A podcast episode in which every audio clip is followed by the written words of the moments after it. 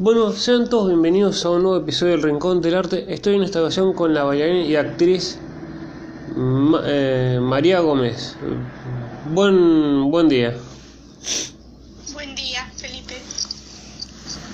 ¿Qué pasión arrancó primero? ¿La de ser bailarina, la de ser actriz o fueron las dos en conjunto? Eh, la de ser bailarina fue primero. Desde chiquita empecé a bailar en todas las, las muestras del colegio, estaba en el grupo de danza del colegio y mi prima bailaba desde que yo era chiquitita, entonces me enseñaba las coreografías y toda mi vida bailé, desde la panza yo creo. ¿Y después llegó eh, el amor por el, por el- de más de grande por ser actriz o fue algo que se dio Después empezó a ramificar un poco todo, toda mi carrera artística en Colombia. Antes de venir a Buenos Aires estudié actuación y después vine a Buenos Aires y estudié comedia musical y ahí hice las tres cosas, ¿no? Danza, actuación y canto. Y, y ahí empecé también cómo hacer las tres cosas y seguí un poco con mi vida más enfocada en, en la danza, pero después también empecé a empecé digamos un proceso de autoconocimiento y en ese proceso empecé a encontrarme con la escritura, con el dibujo, entonces digamos que me gusta el arte en todos sus aspectos. por así decirlo, se podría, se te podría no solo encasilláramos en la danza, en la actuación, sino también ser como una artista más completa. Sí, me gusta el arte en general. Tengo un dúo de música también. ¿Y cómo es ese dúo musical? ¿Fue mm, espontáneo? ¿Fue como en un momento, digamos, ya sé, cantar, pues, digamos, vos lo decís, aprendí, aprendiste eh, comedias musicales, o fue algo que ya se venía bien, digamos, el querer cantar y tener un dúo- este dúo? A mí siempre me gustó cantar, pero me daba un poco de vergüenza. Y cuando empecé a estudiar comedia musical, pues empecé a, a cantar en, en la carrera, digamos. Después dejé esa carrera y empecé a estudiar música. Y cuando estudiaba el piano en el conservatorio, ahí tenía clases de canto y clases de coro. Y el dúo en realidad es algo muy reciente. Antes de pandemia conocí a una chica que el día de hoy es mi novia y el amor de mi vida. Pero cuando nos conocimos, nos conocimos en, ella tenía un- una orquesta y a mí me invitaron a zapatear con la orquesta. Y nos conocimos ahí y al siguiente año nos encontramos en un campamento y ahí fue como un flechazo de amor. Y esto fue dos semanas antes de la pandemia, de la cuarentena. Perdón. Así que empezamos a, digamos, estar juntas durante la cuarentena y nos veíamos cuando podíamos. Fue una historia bastante romántica de cuarentena y compusimos varias canciones ahí. Y después, bueno, terminamos armando este dúo que se llama Azul y Miel. Y es difícil, digamos, digamos, cantar o armar música con uno con la pareja o es algo que, ah, digamos, estar en pareja es algo más natural. Mira, a nosotras se nos dio como algo muy natural porque cuando ella venía a casa o yo iba a su casa es como que era el plan siempre porque ella es música, toca el piano, la guitarra, toca todo, entonces como que iba a casa y cantábamos canciones o ella tocaba el piano y yo bailaba, como que era nuestra manera de entretenernos, digamos, pero después nos dimos cuenta de que teníamos de repente un repertorio súper amplio, nos habíamos compuesto canciones la una a la otra y dijimos, bueno, hagamos un dúo de música, como que se nos dio naturalmente un poco. Mm. Y con el, digamos, uno empieza a estudiar con el tema del, del arte.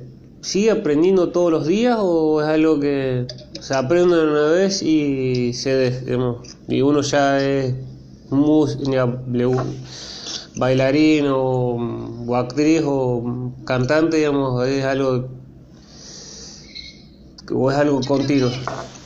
Yo creo que se va aprendiendo todos los días y, y sobre todo vamos aprendiendo a, a liberar más el canal, ¿no?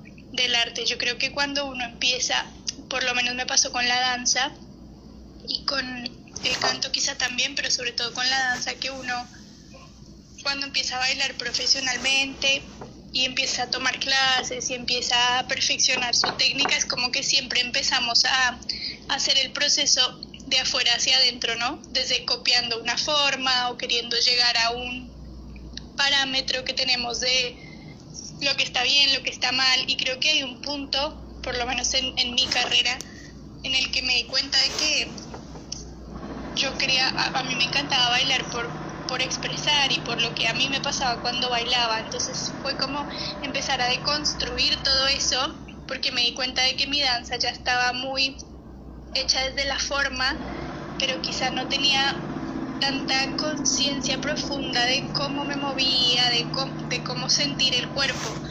Entonces como que empecé a hacer esa, ese cambio y esa conexión y me pasó que, claro, ya había muchas cosas de la cabeza que todo el tiempo estaban juzgando y creo que eso pasa mucho en los bailarines, ¿no? Como que mucha frustración.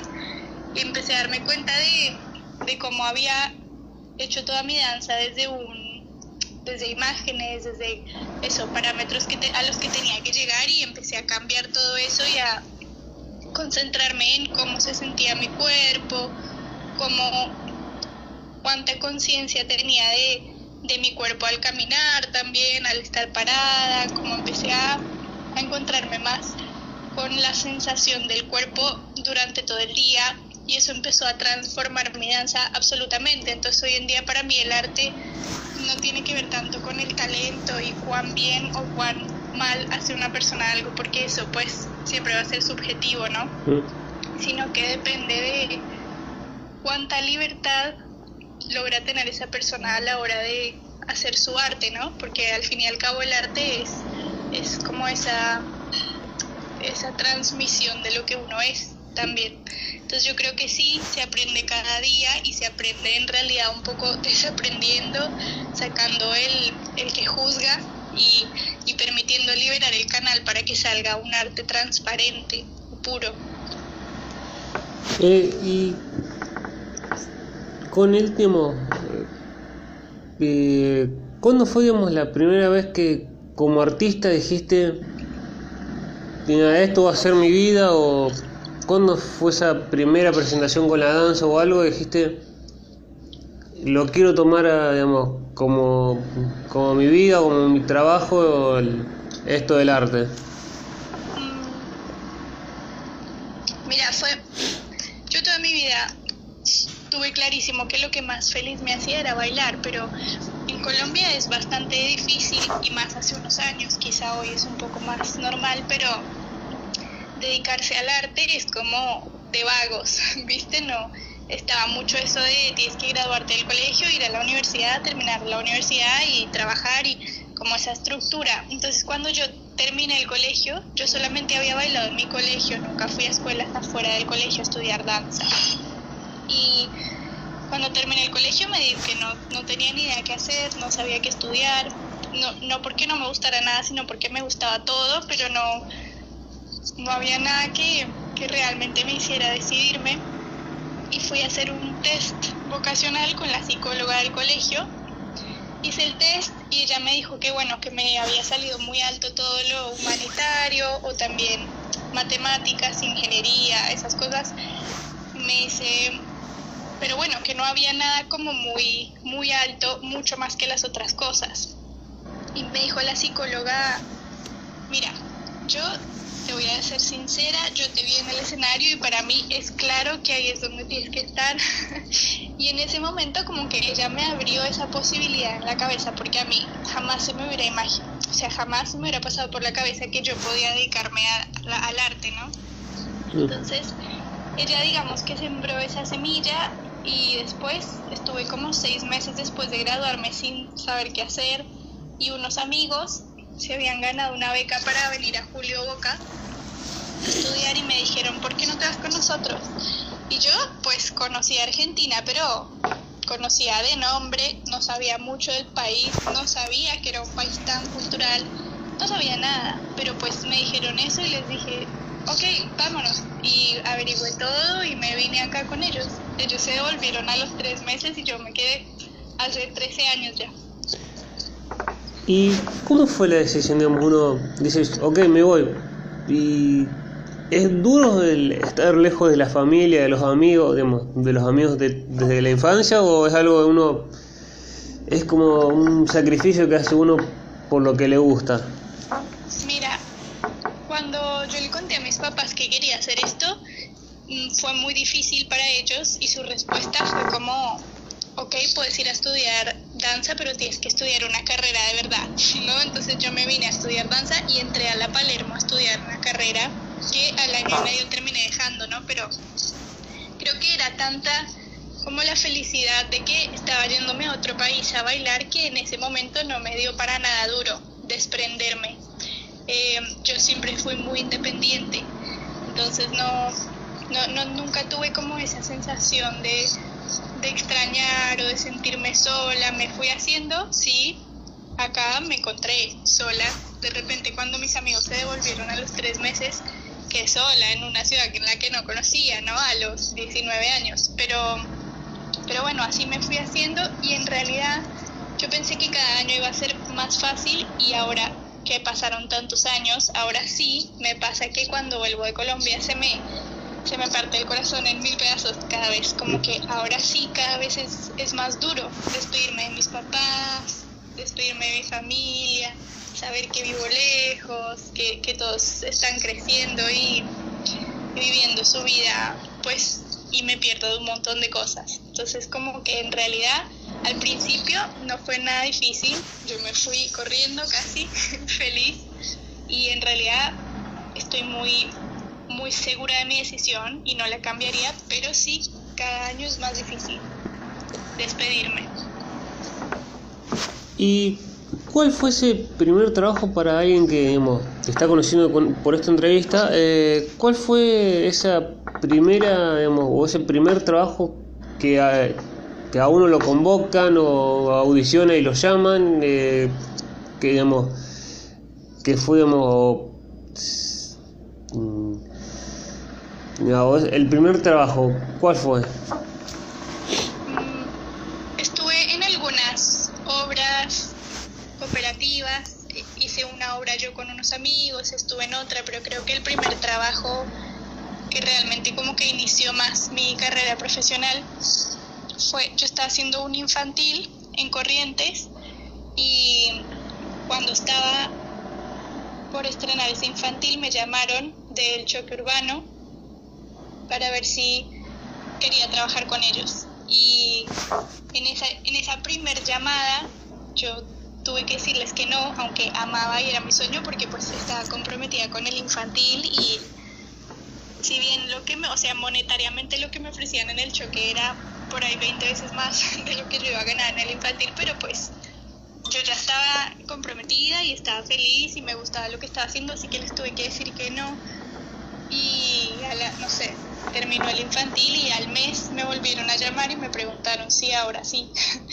y, y ahí dije que sí y ahí empecé, ahí empezó, digamos, yo siento mi carrera profesional como más importante, empecé a hacer giras con ellos, empecé a tener shows con un montón de gente y, bueno, como a estar en un grupo súper importante y la verdad es que el choque me enseñó muchísimo, me enseñó y me enseña muchísimo y, y además que era un grupo en el que podía hacer de todo, ¿no? Porque estaba como, entré como bailarina, pero también tocaba, si faltaba un músico me pedían que tocara o algunas cosas tocaba y algunas bailaba, entonces la verdad que el choque fue eh, y ha sido como maestro en, en mi carrera profesional. Eh, ¿Y cómo es pasar de un infantil algo mm, o una obra de teatro que es más estructurada al choque urbano que da la sensación de que no es tan organizado, también no tiene tanto una estructura?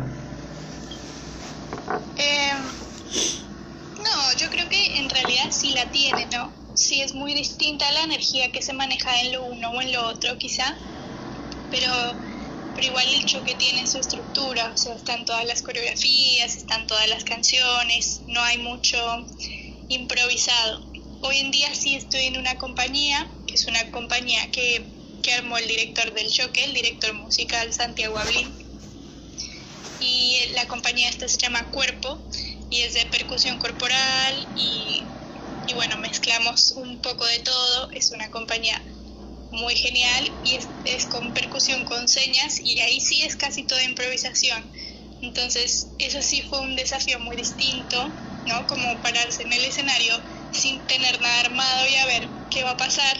Cada, cada función es distinta, cada, en cada función se arman munditos muy distintos y está buenísimo. Yo soy muy de la improvisación en general en mi vida, ¿no? Me divierte mucho más, no sé, si alguien empieza a tocar eh, mm, dos notas en la guitarra, yo te canto una canción, me la invento. Como que me siempre me divirtió mucho. Antes me daba mucha vergüenza cuando era más adolescente, pero hoy en día que me fui liberando, digamos, eh, la improvisación es más lo mío. Así que nada, estoy re contenta. Pero sí fue, como dices, fue un gran cambio, ¿no? Empecé estar en una obra en la que todo era improvisado de repente. Y. Eh, ¿Cómo digamos? No sé.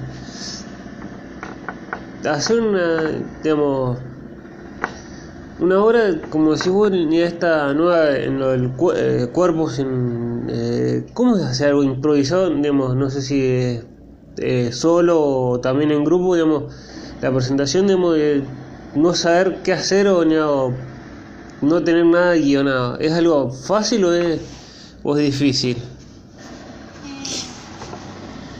Y es un desafío, o sea, es es fácil una vez que ya entiendes la dinámica y las sí, la dinámica y las señas que maneja el grupo, ¿no? O sea, en realidad si de repente llega una persona que no está acostumbrada a trabajar con el grupo es muy difícil porque es como si te estuvieran hablando en un idioma que no, no entiendes, ¿no? Pero nosotros ensayamos mucho, desde antes de la pandemia empezamos a, ensayar, Santi y Ablin nos juntó y y era todo entrenamiento y fuimos ahí armando las señas del, del grupo, entonces mm, hay solamente digamos un mapa en, en las funciones que es como bueno, primero pasa esto, después pasa esto y después pasa esto, pero dentro de cada una de esas escenas todo es improvisación con las señas, entonces de alguna manera mm, ya conociendo el grupo y las señas y eso es fácil, es divertido y y también es, es error, ¿no? Y es amigarse con el error y hacer el error parte de, eh, que está buenísimo, también me parece. Mm. Y, el,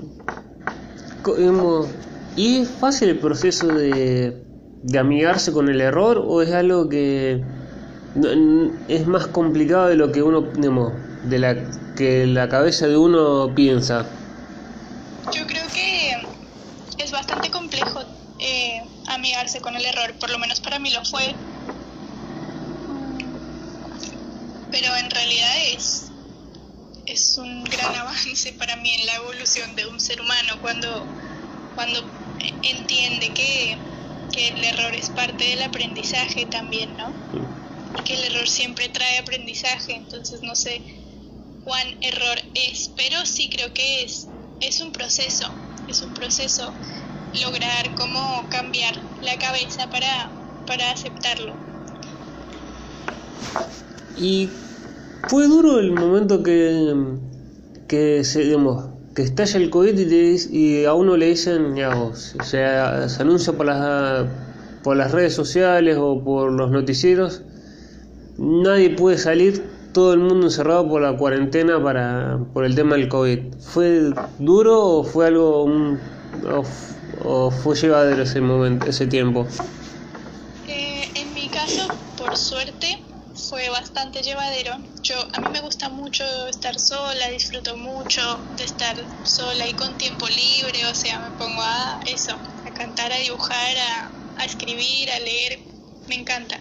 Y además que justo antes de la cuarentena había conocido a Lucre, a mi pareja, entonces en realidad la pandemia para mí fue como una historia romántica en la que no hacía más que eh, estar con ella y dar 800.000 clases virtuales, que me cansaba un poco la vista, pero por suerte pude pues monetariamente sobrevivir también mm. a la cuarentena, entonces no la pasé mal para nada, la verdad. Eh, sí me cansaba la pantalla, mm. me cansaba mucho, pero también me animé a dar clases que siempre había querido dar, abrí un grupito de investigación de movimiento y fue algo súper nutritivo para mí y para los que me acompañaron en eso, porque también como cada uno estaba en su casa y se armaba su espacio y la clase era muy muy muy hacia adentro y para que cada uno conectara con su mundito, así que fue muy hermoso el proceso que hicimos con esos grupos todos juntos y más en ese momento, ¿no? En el que el mundo estaba colapsando un poco y, y pidiéndonos a todos un cambio y un mirar hacia adentro. Entonces, en realidad, para mí la cuarentena, por suerte, fue arte por donde sea, todo el día, a todas horas. Y es difícil digamos, pasar de la clase presencial a la clase virtual o uno eh, se, se, da mañas para encontrar la vuelta?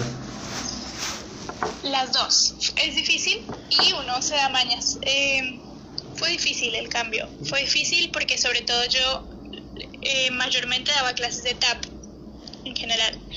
Entonces, y el TAP, eh, necesitas estar ahí, necesitas escuchar al otro con lo que está haciendo, con sus chapas.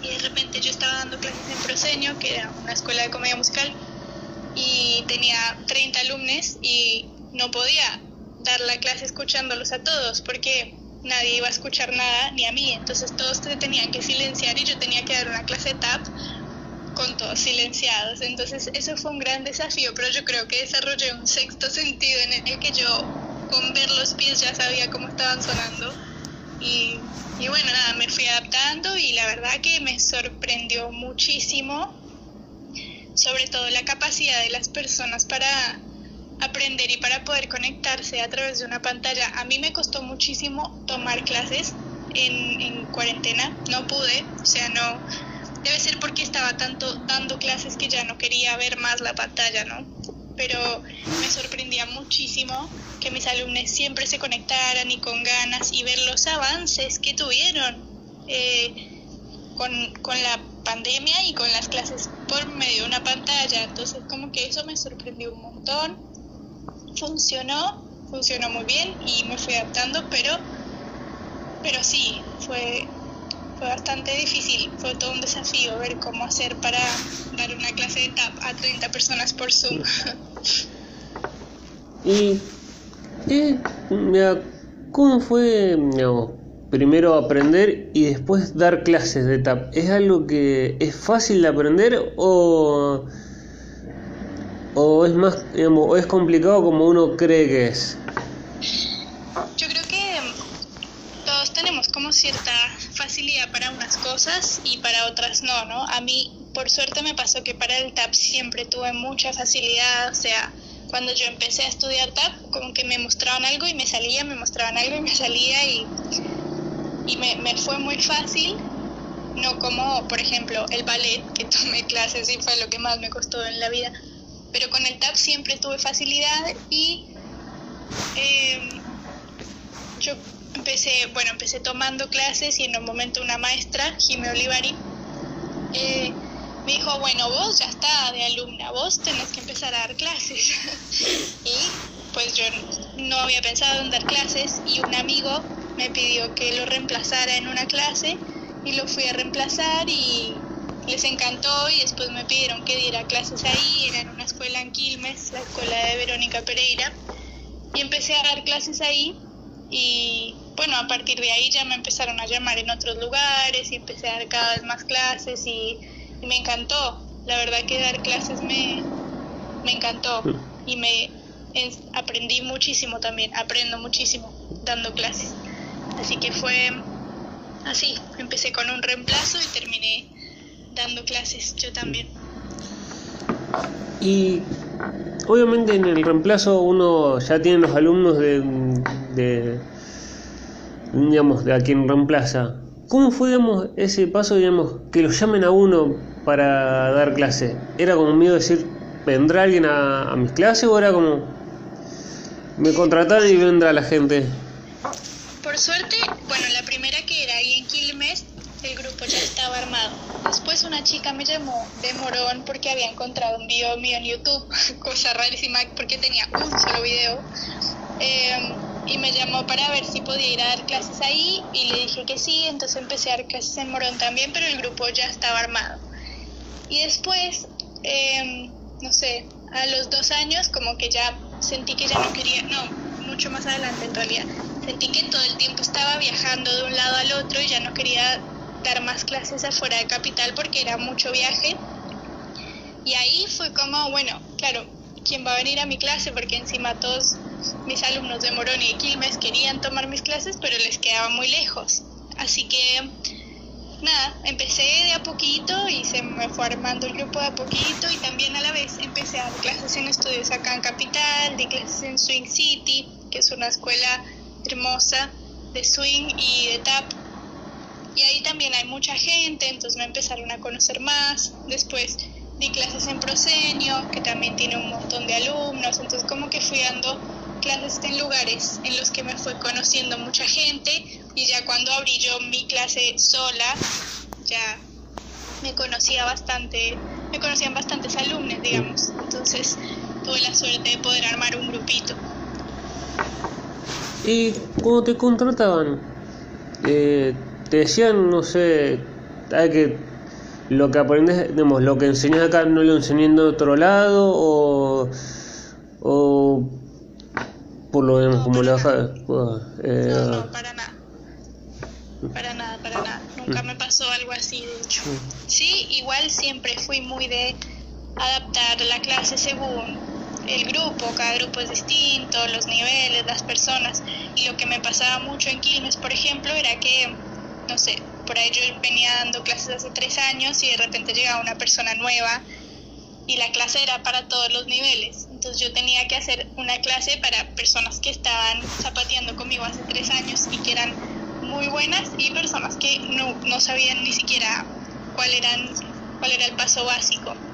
Entonces ahí aprendí muchísimo a desdoblarme, pero no sé, aprendí a manejar grupos de, de niveles muy distintos y eso estuvo buenísimo porque entonces empecé a eso, a, adaptarme a, para poder darle a, a todos los alumnos algo que, que los mantenga activos y aprendiendo para no ni enloquecer al que acaba de empezar ni aburrir al que ya llevaba tres años. Entonces eso fue un gran aprendizaje para mí como maestra porque hoy en día siento que puedo enfrentarme a cualquier grupo y tengo las herramientas.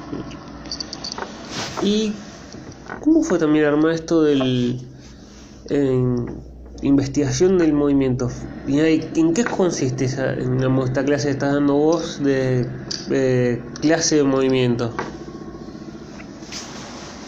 Mm, es como encontrarse con el propio movimiento sin estar tan mediado por una estructura, ¿no? Como que si tú vas a estudiar danza contemporánea, hay ciertas técnicas y hay ciertas como estructuras, el clásico ni hablar, eh, el jazz también, como que todos tienen mucho su estructura y sus formas y lo que yo me di cuenta es que yo me empecé a conectar más con mi cuerpo, con mi danza, con mi movimiento, eh, desde un lugar muy perceptivo, como cuando empecé a ampliar la propiocepción, que es la como percibir lo que está sucediendo en el cuerpo adentro, ¿no? O, o en el cuerpo en general, cómo está posicionado, cómo se siente mover un músculo independientemente de otros. Eh, también, bueno, yo venía haciendo como todo un proceso con la energía y con meditaciones, entonces también empecé a percibir cómo se movía la energía dentro del cuerpo y ahí empecé a encontrar un movimiento que era muchísimo más orgánico y en el que de repente ya no tenía que usar toda la fuerza que antes usaba para moverme y ya no me no le hacía daño a mis músculos, digamos, con ese exceso de fuerza, sino empecé a encontrar eso, un movimiento que era súper orgánico en el que todo el cuerpo estaba yendo en conjunto. Y a mí me pasaba mucho antes que yo tenía una energía muy explosiva, entonces era todo muy, muy intensa mi, mi danza, digamos, y me lesionaba a veces. Y también me pasaba que veía a otros cuerpos a veces y me parecían como súper fluidos. Viste que uno puede ver muchas personas haciendo una misma coreografía, pero hay cuerpos en los que se ve una comodidad y una liviandad que parece que todo fuera fácil. Y yo eso no lo sentía en mí. Y cuando empecé a hacer este trabajo me di cuenta de que cuando aprendemos desde la forma, cuando aprendemos desde copiar a un, a un maestro o maestra, como que nos usamos mucha más energía de la que necesitamos en realidad para hacer el movimiento. Entonces es, y también como que hay muchas órdenes que le damos a la vez al cuerpo y que muchas veces se contradicen, entonces eso genera otras tensiones en otras partes del cuerpo. Y lo que yo busco con investigación es partir primero de una alineación del cuerpo energética y física para desbloquear todos los, los lugares en los que haya tensión acumulada por posturas que tenemos o por emociones también. Y a partir de ahí, de sentir un cuerpo amplio, liviano y conectado, empezar a, a transitar distintos ejercicios que hacen, que lo que hacen es como activar esa propia sección del cuerpo, cómo se siente la columna, cuál es la, la conexión entre la tapa o entre la cabeza y, y, la, y el piso pélvico, cómo se conectan los brazos con la espalda, cómo es la estructura de las piernas, cómo funciona el paso de un pie al el paso de peso de un pie al otro, cómo estoy parada en los pies, si tengo el peso más en un lugar como en, un, en, un borde, en el borde externo o en el borde interno, ¿no? Como empezar a ser consciente de cómo está acomodado el cuerpo a la hora de moverse. Y entonces eh, a las personas que pasaron por mis clases, yo veía durante la clase el cambio, ¿no? Cómo entraban a la clase y cómo salían y era impresionante, como la, la liviandad con la que terminaban moviéndose, ¿no?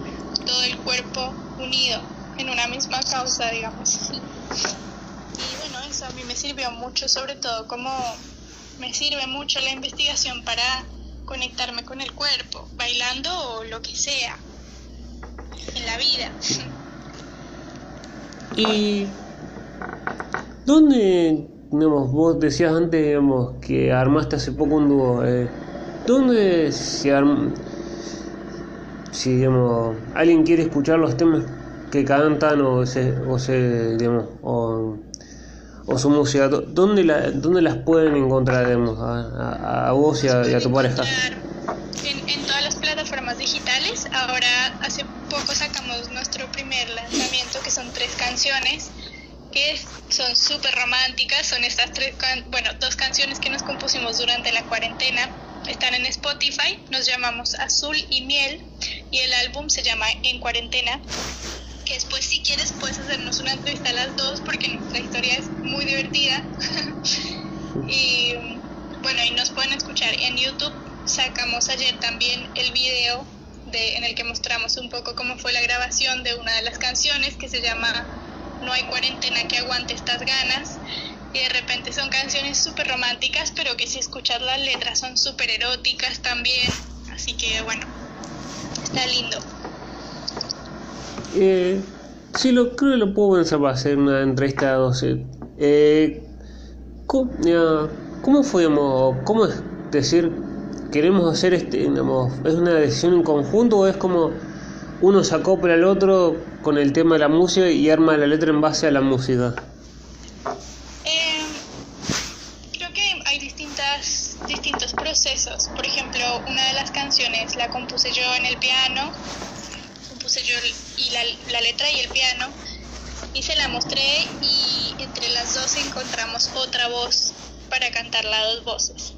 Y en su caso ella compuso también otra canción y tenía una partecita de letra y también le encontramos otra voz y ella ahí tocaba la guitarra, entonces yo empecé a meter con la melódica otra cosita o ella me dijo, ¿por qué no tocas el bombo? Entonces eh, probamos que podía quedar bien con el bombo. Esa fue, digamos, todo un proceso más largo de construcción, la de ella, que como ella viene de, de componer para orquesta, no se queda nunca con una capa, ¿no? Ella hace la canción y después quiere meterle otro instrumento y otro más y otro y otro. En cambio yo soy como súper básica, yo piano, voz y se terminó. Entonces son re distintas las canciones y los procesos fueron re distintos también, pero, pero sí, como que generalmente alguna de las dos arma la canción y después la arreglamos entre las dos. O hay muchas canciones que salen de la improvisación. Ella improvisa en la guitarra y yo improviso una letra y una melodía y después grabamos esa improvisación y si nos gusta la bueno la arreglamos y la volvemos canción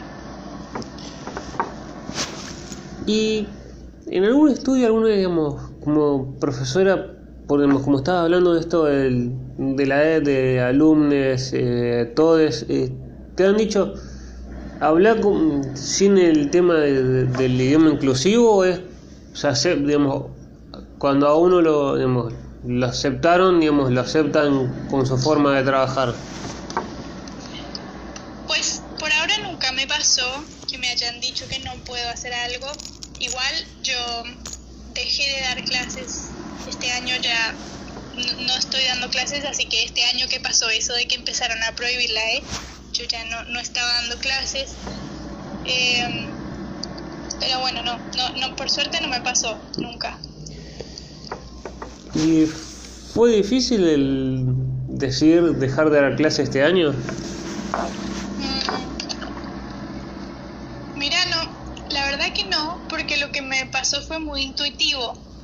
Como que yo llegué este año a Buenos Aires, nos habíamos ido con Azul y Miel de gira por México y volvimos y, y como que me empezaron a llamar de los estudios en los que daba clase el año pasado para ver qué horarios quería este año y yo sentía como que no, como que no quería, no, no sabía, no sabía qué horarios dar mm, y sentí que iba a ser un año muy movido y le dije a Lu, ¿sabes qué? Creo que este año no quiero dar clases regulares, como que sentía que el año iba a estar muy movido y bueno, y decidí no darlas y por suerte, porque evidentemente estuvo muy movido y me empezaron a salir trabajos que duraban quizá un mes o dos meses y que requerían una carga horaria importante, que si yo hubiese estado dando clases hubiese tenido que mandar reemplazos y el estrés de, no poder ir a la clase, que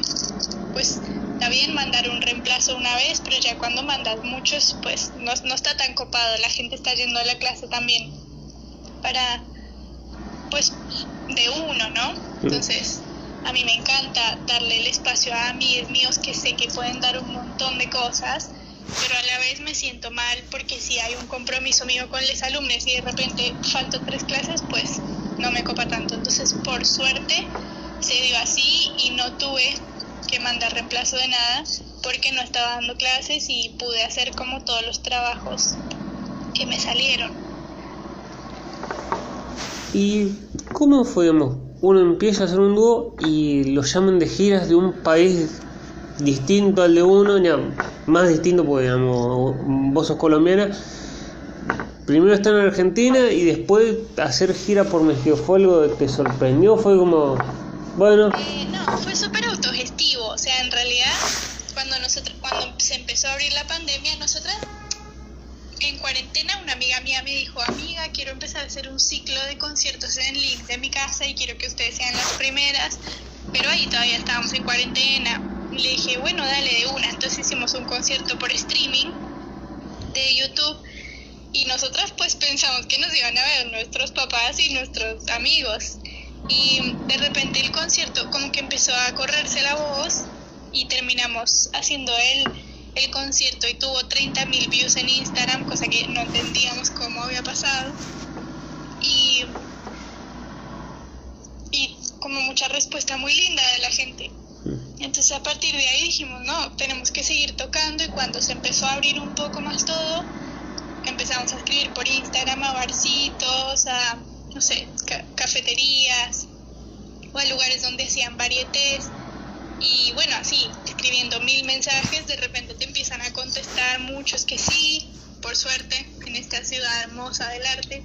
Entonces empezamos a hacer muchos conciertos acá en Buenos Aires y después queríamos irnos de viaje, teníamos una plata ahorrada, entonces decidimos irnos a México y también empezamos a mandar mensajes a lo loco y pudimos como concretar unas fechas también en México. Así que fue un viaje de, de turismo, pero con nuestra música. Fue muy hermoso, pero todo así autogestivo.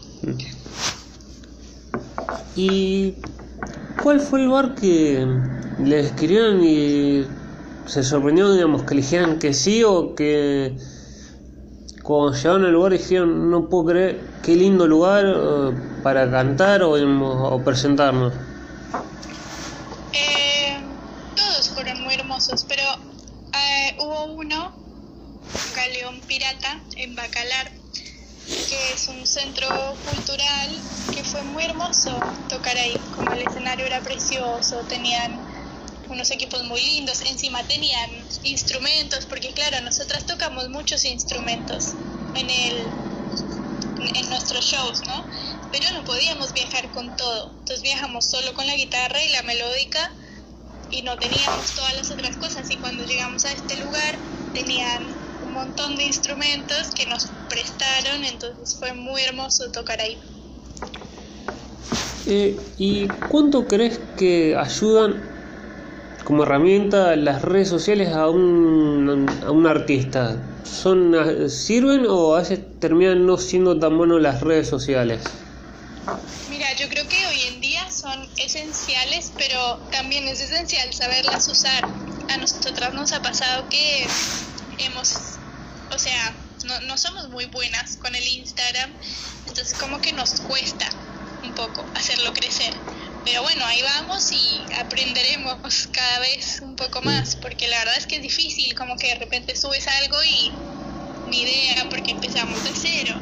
O sea, empezamos de cero y hoy tenemos 550 seguidores, tampoco tenemos ni siquiera mil. Entonces, ha sido como un proceso de día a día ir aprendiendo y adaptándose a esto de que hay que subir más seguido, a veces nos colgamos y no subimos nada, o de repente nosotras también somos muy viajeras, nos gusta viajar mucho, entonces a veces como que subimos más cosas de viaje, a veces más cosas de música, pero bueno, eso, creo que hay que tener toda una estrategia hoy en día para, para poder hacer crecer una cuenta de Instagram y no tenemos aún las herramientas, pero, pero bueno, ojalá que con el boca en boca y por suerte supongo vamos a seguir haciendo conciertos, así que más gente nos va a seguir conociendo y bueno, creo que será un, camino de pasito a pasito, como dicen. ¿Y cuál fue, o si te ha pasado una vez esta frase con amigos o familiares, cuando decidiste empezar con la danza, que te digan, eh, buscate un laburo común o un estudio común, o una frase he escuchado mucho ahora, vos aprendés danza o podés tomar muchas clases, de, uno puede aprender mucho de la danza porque no, la, no se labura o tampoco es un, eh, no, es un, no es un laburo redituable. Mm, yo no sé si no es un laburo redituable, creo que sí tienes que nada, que intentar, intentar, intentar ir buscando en distintos lugares hasta que la vida te va abriendo las puertas. Yo creo que en sí, con todo en la vida, si uno tiene un sueño, uno tiene que ir para adelante con eso y confiar.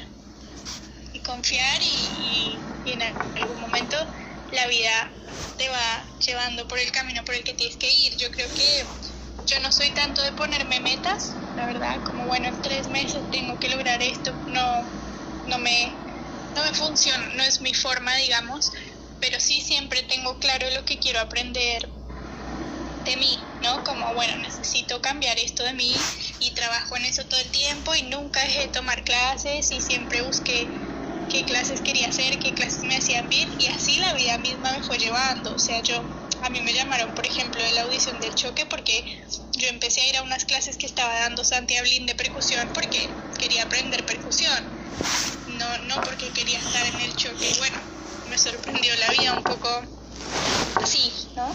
Con esa oportunidad. Creo que es eso, es no frustrarse, entender que cuando es no, por algo es.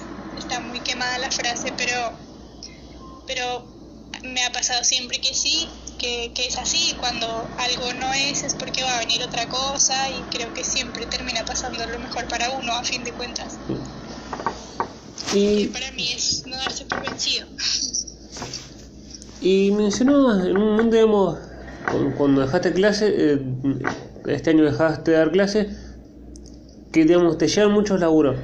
¿Alguna vez te ha pasado que te hayan, hayas tenido trabajos en el mismo en el mismo momento o sos más de un trabajo termina ese y recién arranca otro no a veces se, superponen por ejemplo a llamado para hacer unos videos para ahora se está haciendo mucho hay una red social que se llama y creo algo así y hacen como unos videos cortos y hay mucha gente que se está dedicando a hacer muchos videos cortos de eso entonces contratan actores y te pagan como la jornada y grabas un montón de videos que duran 30 segundos.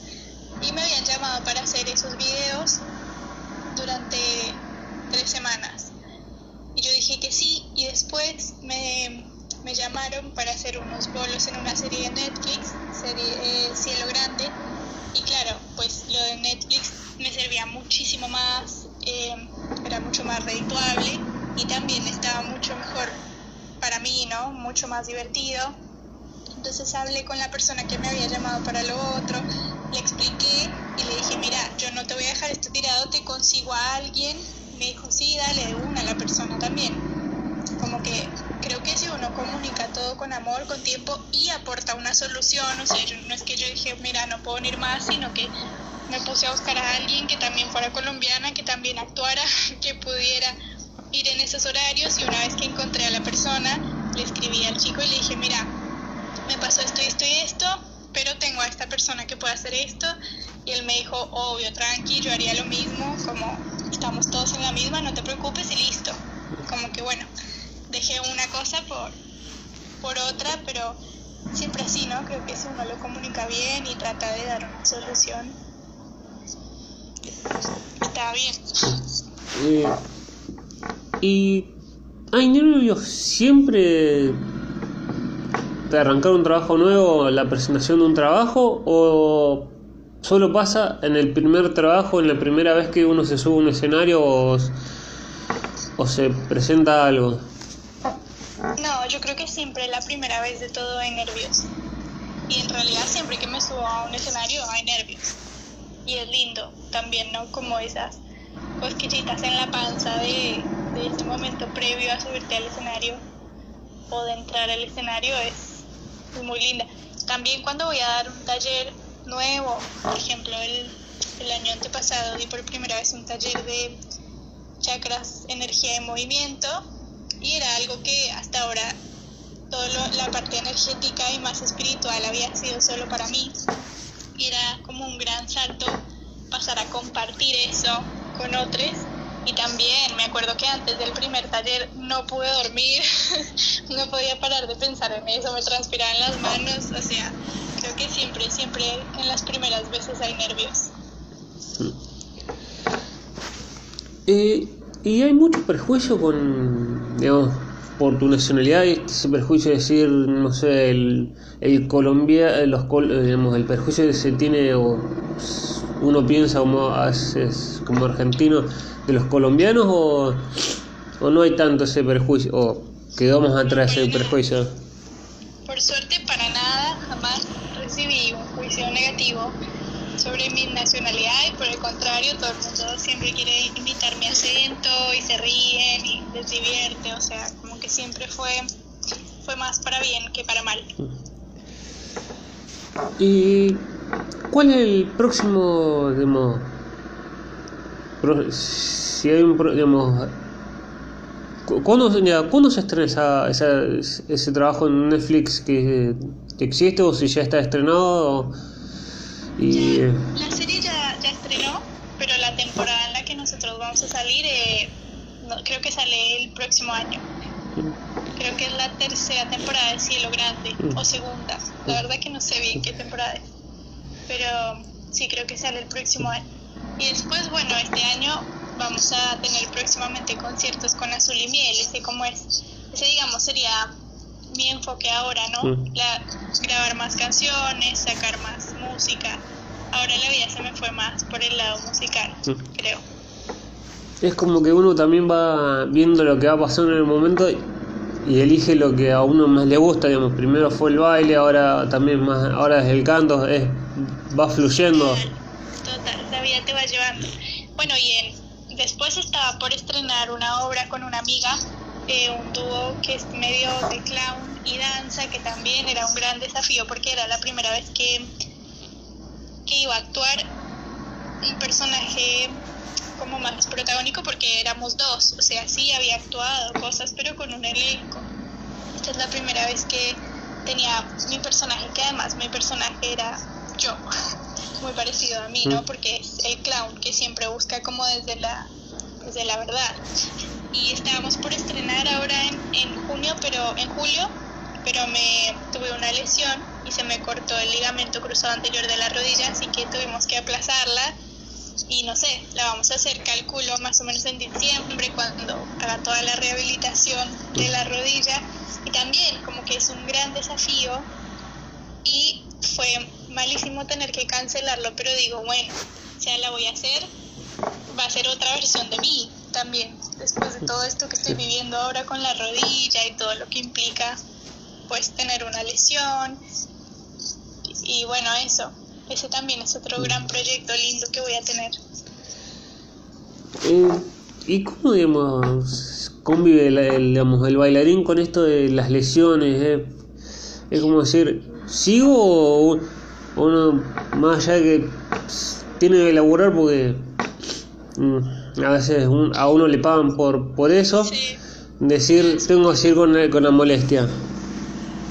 Es un tema, eh, nunca me había lesionado así como para cirugía, sí me había quizá desgarrado, cosas que tienes que parar un poco, cuidarte y limitar algunos movimientos, pero puedes seguir haciendo con esta lesión. Lo que me pasó fue que eso, fui a muchos traumatólogos y todos me dijeron, te tienes que operar. Y de repente yo estaba en, funciones de, con compañía Soga, una compañía independiente de danza contemporánea.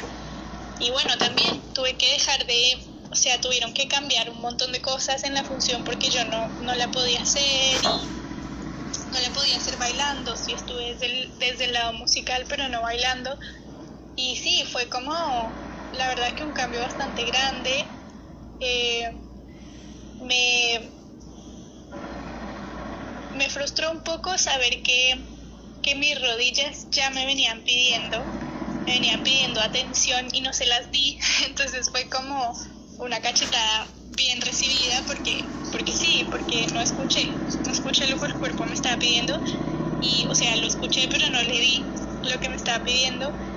Y sí, pero por suerte me pasó también que dije, bueno, mi vida artística tiene muchas otras aristas. Entonces en realidad sí no hice más esas funciones, pero nunca dejé de hacer cosas.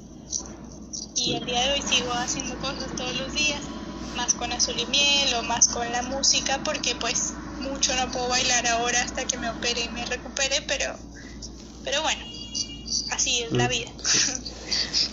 Eh, y te voy a hacer algo último, pues como creo que decía una canción de Lerner era todo tiene un final. Me quedé ahora, digamos, charlando pues un placer, pero digamos, a veces todo llega a su fin. Te voy a hacer la última de se en dos partes. La primera parte y la última es, desde que arrancaste ahora con con, todo esto, con el arte, mirás para atrás y decís, me arrepiento de algo o no, y qué le dirías a alguien que, que por algún prejuicio o algo no se anima al tema del arte. ¿Qué le dirías vos para que se anime? Eh, primero no me arrepentiría de nada no cambiaría nada en mi vida. Y segundo, eh, mi consejo sería que, pues, la vida es esta, ¿no? Que no dejen de hacer nada que tengan ganas de hacer y que hay que enfrentar los monstruos siempre. Bueno, muchas gracias María por permitirme entrevistarte y por esta gran charla que salió. Ay, muchas gracias a ti Felipe, un placer.